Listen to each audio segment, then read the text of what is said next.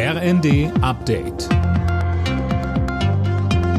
Stündlich neu. Auf den Punkt informiert. Ich bin Silas Quiring. Die Zahl der Todesopfer nach den schweren Erdbeben in der Türkei und in Syrien steigt weiter. Mittlerweile sind es mehr als 8000 Menschen, über 5700 sind es allein in der Türkei. Der türkische Präsident Erdogan hat mittlerweile den Notstand für betroffene Regionen im Süden und Südosten des Landes ausgerufen.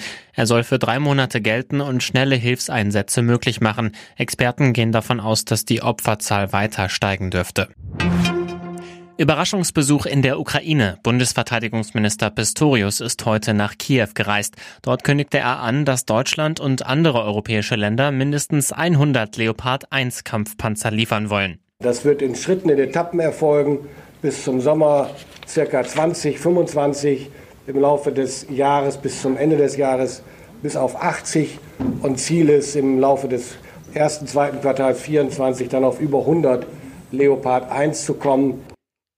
Die Panzer sollen zusätzlich zu den bereits versprochenen und moderneren Leopard 2 Panzern geschickt werden. Die beschlossene Energiepreispauschale für Studierende lässt weiter auf sich warten, was Politiker der Koalition und Opposition gleichermaßen auf die Palme bringt. Mehr von Linda Bachmann. Grünen-Fraktionschefin Dröge bekräftigte, dass schnell eine Lösung her muss. SPD-Fraktionschef Mützenich fordert ebenfalls mehr Tempo. Er sprach von einer gewissen Leerstelle in dem FDP-geführten Ressort. Und auch CDU-Chef Merz schießt gegen das Bildungsministerium. Er sagt, die ganze Sache hätte besser organisiert werden müssen. Die 200 Euro Einmalzahlung für Studierende soll eigentlich über eine digitale Plattform beantragt werden. Die gibt's bisher aber noch nicht.